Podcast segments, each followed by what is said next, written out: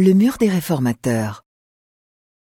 Nous sommes dans le parc des Bastions, devant le mur des Réformateurs, long de 100 mètres et construit contre les anciennes fortifications du XVIe siècle. Il montre de nombreux personnages, mais surtout quatre principaux, au centre du mur. Farel, Calvin, De Bèze et Knox. Les artisans de la réforme protestante? Tout à fait. D'ailleurs, la première pierre a été posée en 1909, le jour du 400e anniversaire de la naissance de Calvin. Calvin, j'ai un doute, il était genevois? Non, français, mais c'est lui qui a institué la réforme à Genève à l'invitation de Guillaume Farel. La ville devient protestante en 1536, d'où la date à gauche du mur. Elle revient à la doctrine fondamentale du christianisme et rompt avec le catholicisme pour établir une église plus rigoureuse. Voilà pour les très grandes lignes. Isabelle Gressley nous en dit plus. C'est la directrice du musée de la Réforme. Calvin va au fond donner cette euh, réputation de la Genève comme la Rome protestante, de cette ville fortifiée qui va représenter un des aspects du, protestantisme en Europe. Mais c'est aussi euh, Calvin qui va le plus internationaliser les idées protestantes.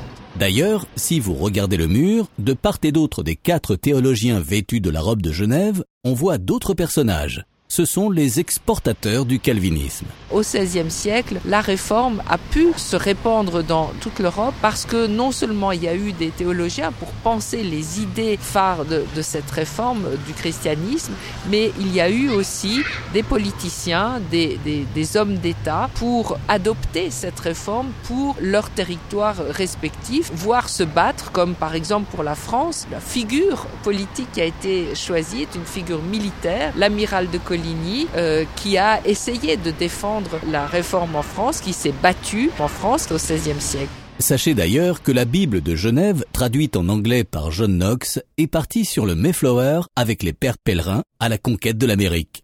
Mais le calvinisme, c'était une doctrine très dure, non? Oui, beaucoup de Genevois l'associent à l'intransigeance.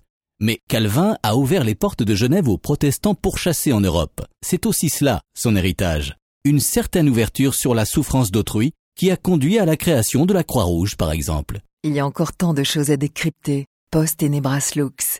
Si mon latin est bon, c'est donc, après les ténèbres, la lumière. Oui, c'est en quelque sorte la devise des réformateurs. Et 1602 C'est l'escalade.